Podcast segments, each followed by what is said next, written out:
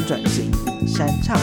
狩猎管理、小鸟生活、人兽冲突、生态议题百百种，让康 Sir 陪你畅聊，一起假偷刀。深色的议题，企图以华丽的名来掩饰。欢迎来到康 Sir 制药，我是吕博猫，我是 Flat 鸟，欢迎来到假偷刀第十八集。康 Sir 制药首波衣服不是你企鹅 T 开始预购，欢迎到 FB 粉砖置顶天文连接购买，我们也会将连接放在本集的资讯栏位哦。除了企鹅 T，我我发现啊，就是其实我们粉妆有点偏死，因为我自己很喜欢赏鸟。我们很多议题就是平常聊天也都在讲鸟，然后就画了很多鸟相关的东西。那除了这样企鹅 T 不是你的东西之外，最近也画了一个红鹤日嘛，就是六月二十三号是红鹤日，我们就画了一个魔幻的短片，然后发布在 Home Run Taiwan 的粉丝专业上面。那大家有兴趣也可以过去看看。Home Run 就是那个全垒打那个 Home Run。你可以在上面看到像是哎雪阳啊，或是阿 Ken 啊，你还有玉子日记，很多很多的，就是创作者，然后或是各式各样的观点，可以在那个平台看到，就觉得还蛮不错的。不过我们发了一个真的很迷幻的作品，有点太强，跑太快。对，然后反，我们我们刚才录之前就是就是 Flan 鸟有聊到，就是一个他觉得蛮温馨的一件事情，也不是温馨啊，就是喜欢喜欢那则留言、啊、，like it。我们其实就在社团，我们有个社团，先跟就是听众介绍一下好了，不知道大家知不知道，我们的全称其实是康 Sir 制药，然后一个叉叉跟那个猎的那个什么叉叉叉叉叉叉那个 Hunter 叉叉 Hunter，没错，我是康 Sir 制药生态民营保育研究中心。那其实后面那一段是一个公开社团的名称，大家可以在上面放各种跟生态相关的梗图啊、密音啊，各式都很欢迎。那是公开社团，然后我们在那个社团就是分享刚才说在 Home Run Taiwan 上面的红鹤日的作品，我们就写下说哦，这是压力很大而诞生的一个很迷幻的作品。对，然后那那个那个让我喜欢留言的人，他就说，不过康 Sir 的作品是都很迷幻的，啊，我觉得这句话好喜欢啊，因为哪对哪我们就是一直对，没错，对，有有 get 到，对对对，有 get 到。我觉得某种程度也是有一种我们的我们的风格好像有被看到，然后甚至有被肯定的那种快快乐，应该吧？对，他有在肯定吧？随便啦。对，然后那就欢迎大家去找这个影片。没错，好，那今天虽然前面讲那么快乐，可是今天要讲蛮稍微沉重一点啊。我们尽量的看可能比较让大家了解这件案件的观点。那我们今天是要讲。就是之前其实也讲过很多次的，有一只东宝山的黑熊，也就是七之十一。什么七之十一？你说 seven eleven 不是 seven eleven，就是七七有一个编号七一的黑熊，在今年呃，也就是二零二二年的五月九号，发现它死在那个南投五界山区，验尸发现啊，它就是中枪身亡。那这只黑熊刚才讲，我们其实之前不止录过一集吧，好像录过两集都在讲它的故事。那我们首先先简介一下台湾黑熊好了。台湾黑熊大家应该都并不陌生，毕竟那个台北市的那个吉祥物熊仔，那个鼻子是那个冰蓝，呃，不是鼻子是那个蓝色。啊啊，讲什么东西？鼻子是蓝绿色那只熊仔，然后还有什么观光局嘛？有那个欧熊哦。然后台湾霸的，大家都应该都对这个台湾黑熊的那个。形象 很不陌生，就胸口有个白白的 V，很明显。但其实台湾黑熊它是属于亚洲黑熊七个亚种之一的其中一个呃亚种，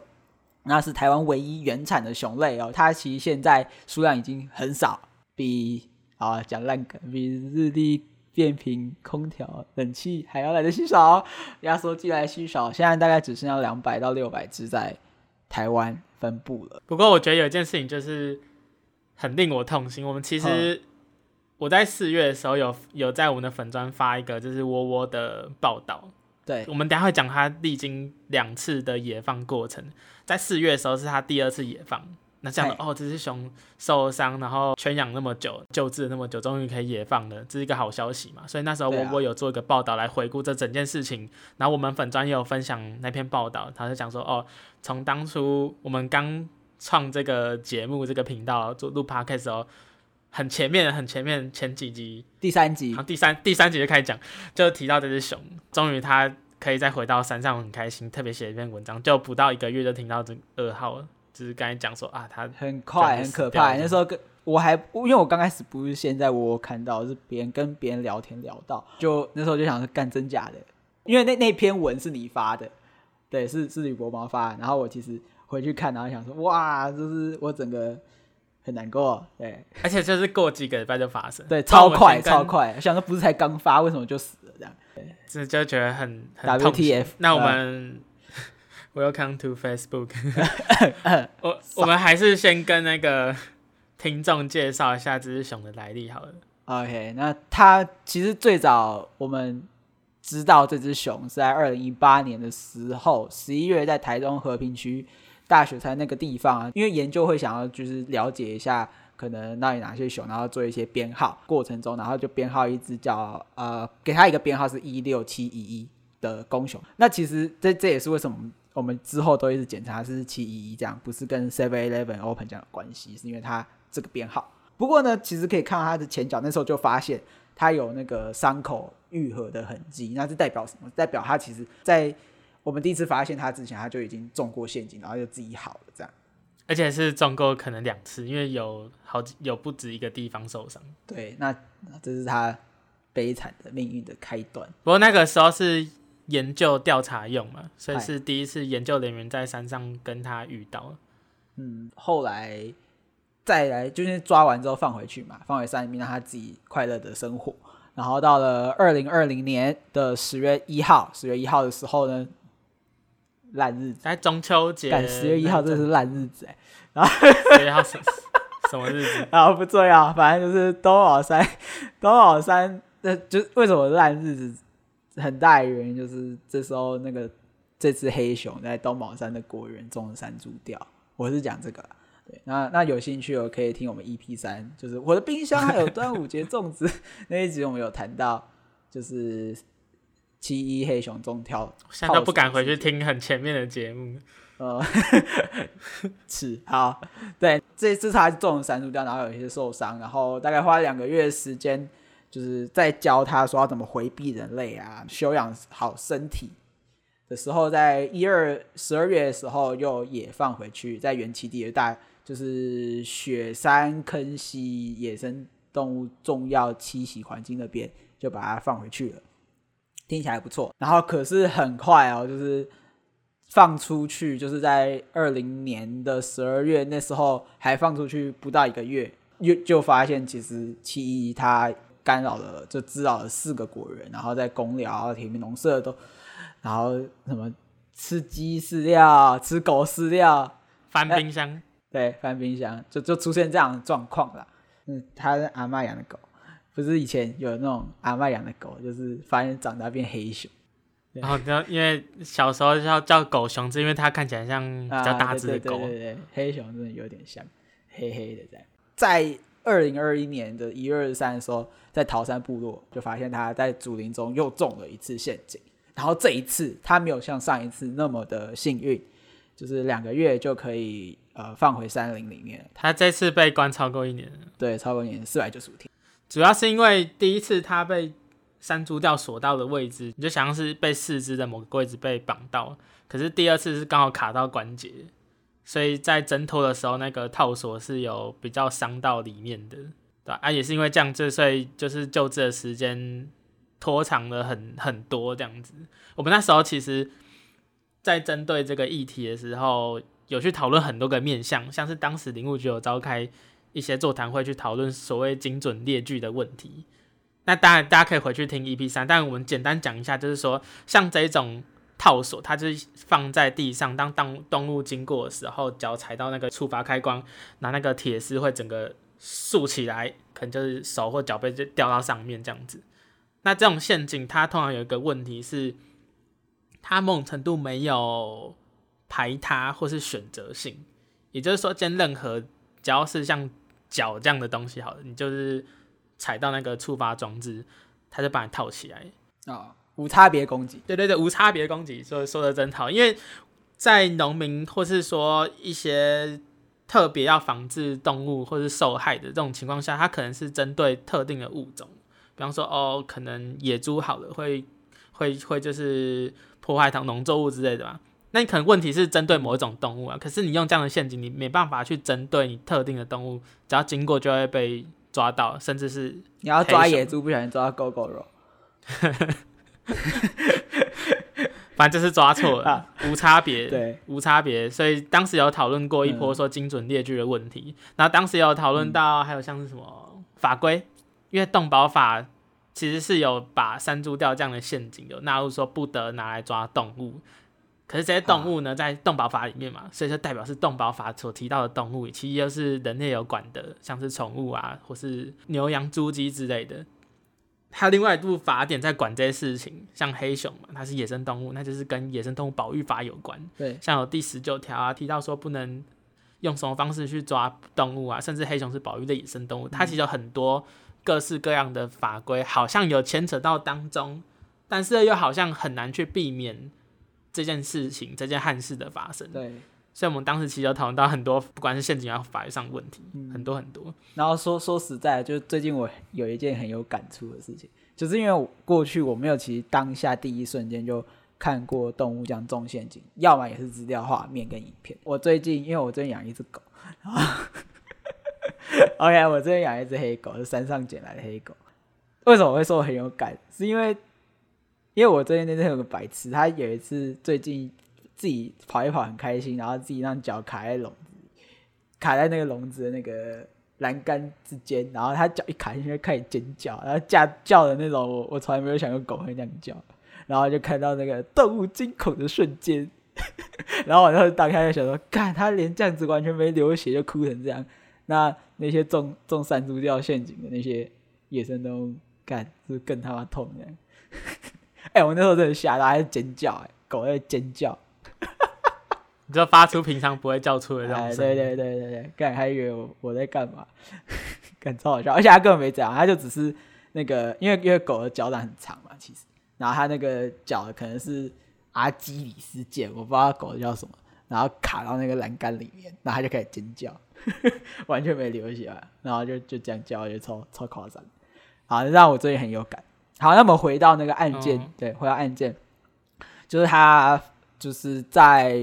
该说，该说到关很久，收容收容很久，四百九十五天。就是说，从二零二一年一月二十三，然后一直到二零二二年四月十二的时候，我们才把它放出去。那这时候野放不是原原本的地方野野放，是放在那个丹大野生动物重要栖息环境。就放放在那边，在南投哦，在南投就放放在那边。原本他在雪雪霸那一侧啊，就是苗栗跟台中和平那一带啊，所以等于往南放了一点。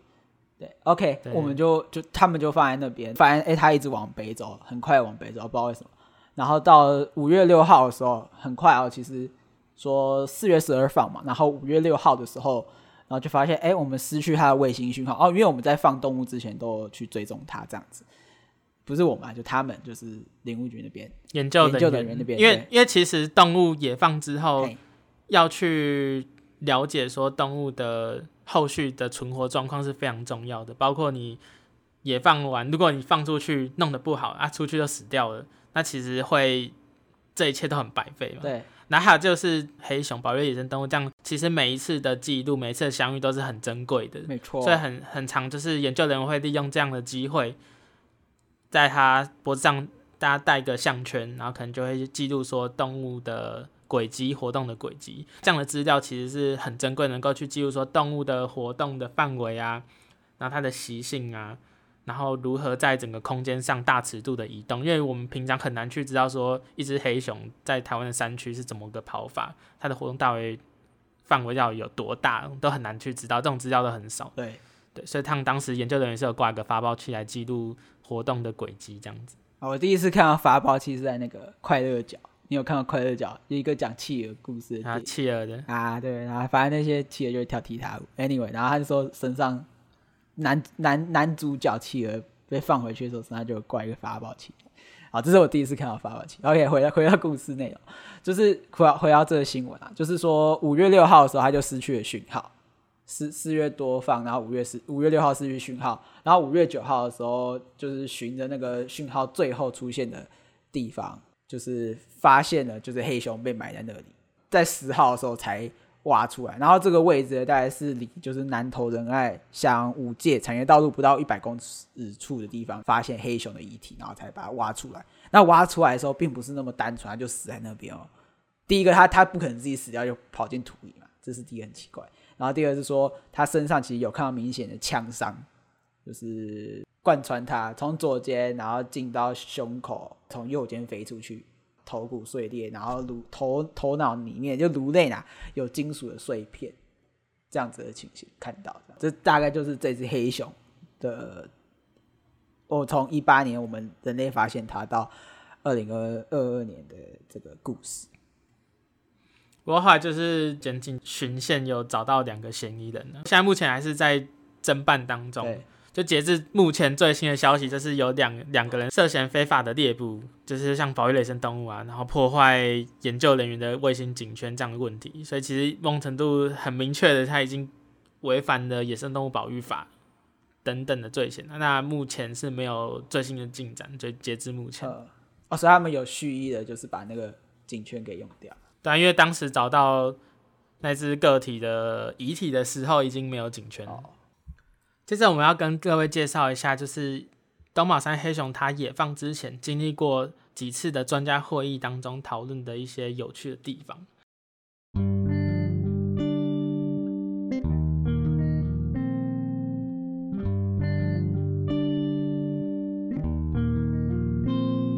我们其实，在听到就是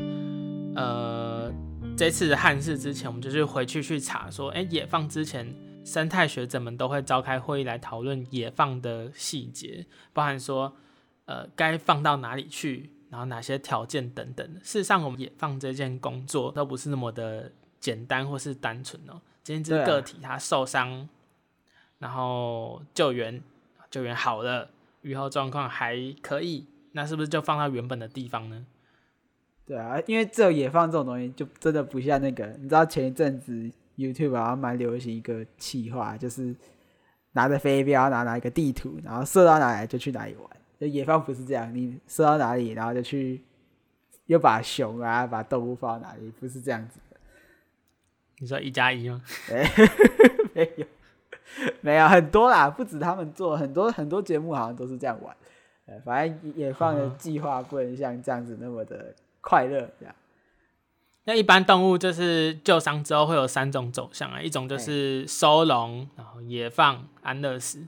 收容的话，什么情况可能要收容？比方说这只个体它可能有一些状况，比方说受伤了，然后愈后不良，我说它可能脚可能就是有点一拐一拐的，可是又没有严重到说非常干扰到生活，它还可以基本上活着，在人人们的照料之下还可以活着，但是如果让它直接面对野外这种艰困的环境，可能来讲实在是太过严苛了，可能就要考虑是收容。所以其实常常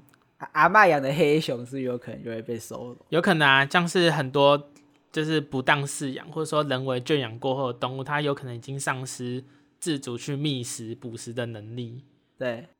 在这样情况之下。其实很难让一只个体就直接丢到野外，因为你放出去，它可能就就很快就死掉了，因为它的基本的存活能力已经丧失了。对，还有一种像是基因污染的问题，很多时候会有一些抓到走私的，比方说食蛇龟好了，今天一大批的食蛇龟被被查封，对，几百只好了，可是来源不明。哎、欸，食蛇龟其实不是台湾独有吧？而且而且他们其实移动的能力也很差。就是他一一辈子可能就在这条路上生活，他们他们移动能力没有很好，所以你哪边抓到你，你其实根本不知道哪边放。就是这种，比方说在中国也有食蛇鬼，在广西啊、安徽什么湖南啊那些什么，假设都有嘛。那你今天把那边的个体抓了一批，它也是食蛇龟，看起来外观看起来很像，对，走私被抓到，你想，哎、欸，台湾有食蛇龟啊？呃，这应该台湾的吧？那我就选了一个可能的栖地，比方说呃北部的水库附近，好，就放出去。对，虽然我不是食蛇龟的专家，可听起来就觉得很不妙，对吧？对没错。对，所以野放这个工作不是那么简单。所以我在读读那个专家会的时候，发现很多有趣的东西。嗯，好，刚才讲到就是收容，那野放野放，这是后续，这是最理想情况嘛。就是如果它算有受伤，可能伤伤况还不至于太影响，或者说它复原非常良好，那当然野放是对动物来讲是最好的，对整个生态族群的贡献也是最好的。接着讲到是安乐死，如果动物间愈后的状况会导致这只个体活下来之后呢，造成极大的痛苦，导致它没办法好好的生活的话，那其实安乐死会是一种选项。也不知道大家最近有没有看一些手游？最近那个赛马娘啊 里面有一只叫做无声领路，哦，这是非常厉害的大头马。哦，那他在他在最后他一场就是那个天皇赏那一次，他跑超快的，然后跑、哦、跑到不知道第几圈的时候，突然突然停下来，然后发现他脚骨折了。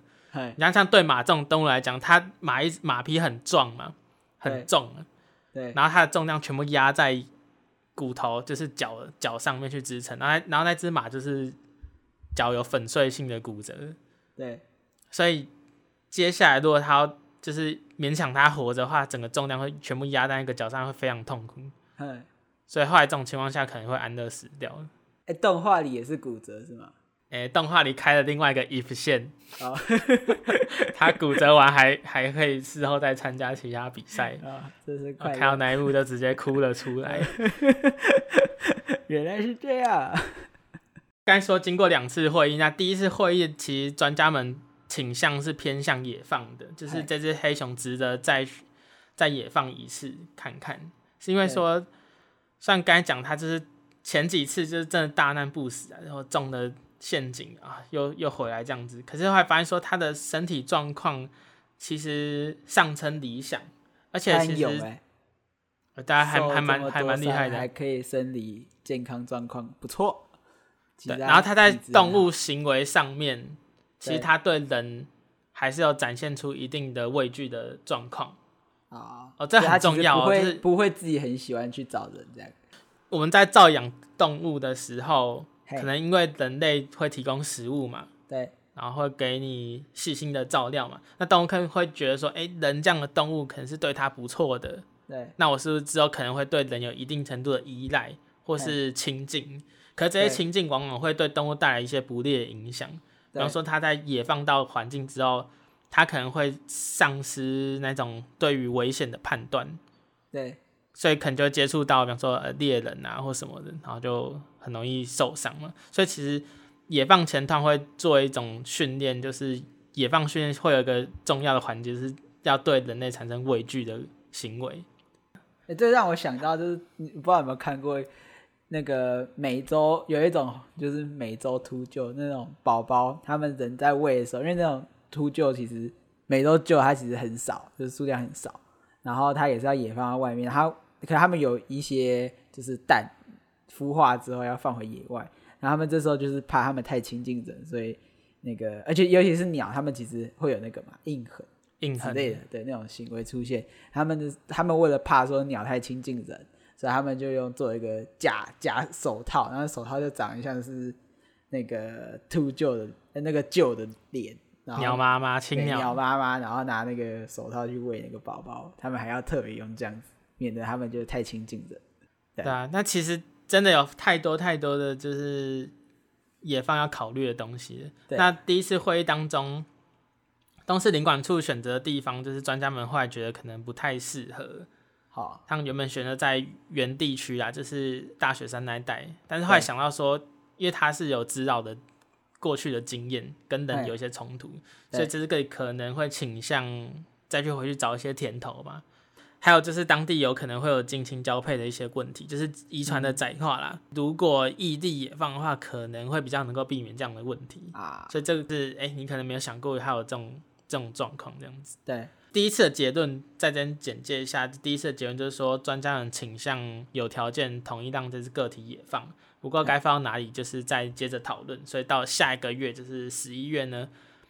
针对该在哪野放，就是学者们又经过一番讨论。他们当初列出好几个地方，有南投啊，然后玉山啊，然后新竹，甚至到七染那一带都有。对，那这边就是重点的。其实他们考虑的地方有很多，像是人类的活动，一个区域，他们部落啊，或是社区对于呃黑熊这样的动物的态度如何，是友善的呢，还是不太友善的？对啊，这只个体会不会太靠近一些人居住的地方？会不会侵扰到社区？对，那个地方的狩猎压力如何？啊，如果那边地方打猎就是很很猖獗，那你去那边也是徒增这只动物被伤害的风险嘛？听起来个是油气，听起来不要，你用用两次了，这个 他最近一直出现在各个地方，我走到哪里都看到他。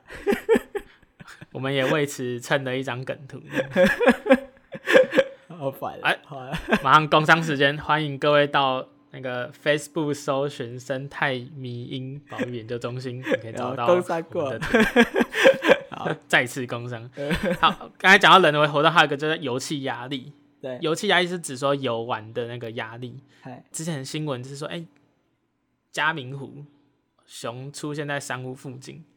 啊，就是去山屋里面。晃晃这样，有人拍，甚至还把步道封起来这样子啊。对，因为如果如果跟那个就是跟人接触太多的话，其实有一些风险，比方说人跟熊直接的风险。那还有说他会不会因此发现说，哎、欸，山屋也又是一个好康的地方，可能有食物嘛？对，对，那其实也会造成不不利的影响。那还有像刚才讲的人为，那我们来讲一下，回到动物本身，基因族群的交流也是一个很重要的议题。如果今天移到一个完全遇不到其他只熊的地方，对整个族群来讲，只有一只个体活下来，那其实也不是永续的，因为它没办法繁衍下一代，然后为基因贡献更多的就是多样这样子。嗯，好，食物资源，盖这些资源。啊，继续啊，它像是食物资源，就是啊这边食物的丰不丰沛啊，然后还有接着就是考虑说。是不是适合在原地或者在异地的野放？还有一个有趣的地方就是方不方便研究人员在后续进行追踪，因为我们会知道说野生动物后续追踪状况、后续的存活状况是相当重要的。可是如果今天追踪到的个体要跑到非常非常远的深山里面，非常不方便，那其实就很难进行嘛。那这里是要考虑的地方。还有一个东西就是野生动物的疾病。像之前玉山发现很多野山羊有疥癬，还有像是狂犬病，这样动物的疾病也是要考虑到里面的。好，很多面向要去考虑。它另外一项就是什么时候放，其实也蛮重要的，攸关说动物本身的习性，或者是说食物的充沛程度。例如说，像是呃，大家在讨论这只黑熊该什么时候放的时候，就想说，哎，应该是它伤好的时候，应该要越早放越好嘛。但可是也会考虑到当下的人力够不够分配，比方说整个野放工作非常的庞大，有没有人后进行后续的追踪？那他们那些呃研究人员有没有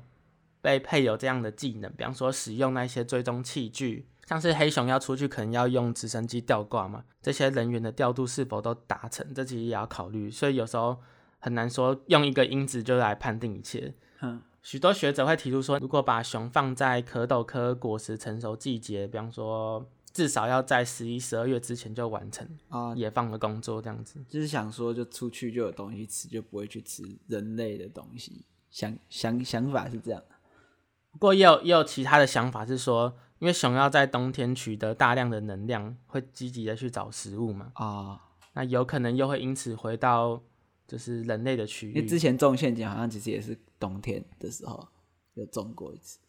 对啊，他第一次在东茅山那边种山猪吊，然后十二月也放回去之后，其实就是往麻痹号往桃山部落那边去跑了。哎，他去刚好上次也是十二月放，那其实就还是有后续的这样第二次被抓到的问题。到处找好看，哎，那除非这只个体它身体上良好嘛，马上可以找到丰沛的资源，嗯、不然的话。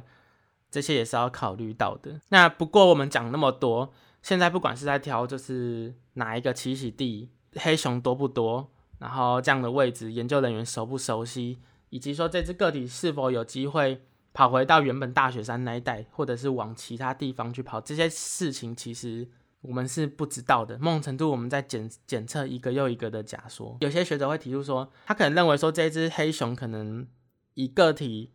这次角度可能没有那么适合野放，因为理由是我们有太多的未知。可是这个问题又可以反过来说，我们就是缺乏很多熊野放之后的资料。如果透过这次机会的话，我们可以获得很多，比方说在野生动物救伤，或者说在黑熊救伤上面许多珍贵的资料。例如说他们的活动模式是怎么样？那他们在这样的情况下，或是又在有部落之老的前提之下，那这只熊它在野放上面的细节应该如何去调整？让熊福利变比较好，福利熊，熊福利，福利熊，熊福利，这都是学者们应该想要尽可能去收集到的，这样有助于未来后续宝贵经验的传承啊。因为其实台湾是有熊出没的地方，对，那随随着人类的开发，或是跟山林、跟野生动物接触的机会也是很多。这样的问题不见得会在短时间内就不见，就是虽虽然这只黑熊就是最终还是不幸死掉了，但是它的死不是没有意义的，但中间有很多的经验，例如说了解说哦，原来它呃放出去之后，因为大家讲了那么多，选择单大，它最后还是很快速的穿过电子围篱，然后跑到了五界一带嘛。啊，那很多的流程细节、SOP 或是野放的准则，这些都是为什么它在我们后续中可以不断检讨的。嗯，黑熊这事件，它其实它是反映出某种程度台湾对野生动物保育所面临的一个困境的缩影。所以政府多年来提出各式各样的手段的话，我们是要给予给予肯定的。但是我们也要了解说，我们其实台湾黑熊还是面临许多的困境，要去解决很多的问题才可以。就是越来越好嘛，因为像我们以前有提到说，呃，有野保法，然后动保法，甚至关于原住民基本法中间有许多在动物的管理或是保育上的一些细节，那这些问题解决了吗？或是改善了吗？还有像是我们更早之前提到的精准列举，已经时隔多年，现那当时二零一九年，现在已经二零二二了，那这些问题改善了吗？那如果改善的话，为什么网络上还有那么多？看到一些来路不明的列锯。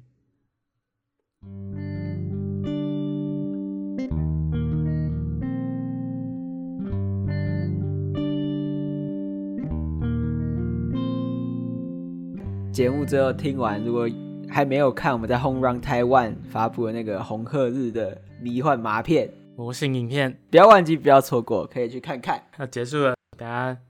录完之后想去台南看僵尸展，哦，嘉义好近哦，台北想下去都不行，好烦啊！趁白天现在天气还好，下午下大雨，台南还有冬季啊，顺便一起看一看二合一组合包。先去拍鸟再去哦，好快乐。好啦，我是 Flat 鸟，我是吕国猫，我们下次见喽，拜拜。拜拜。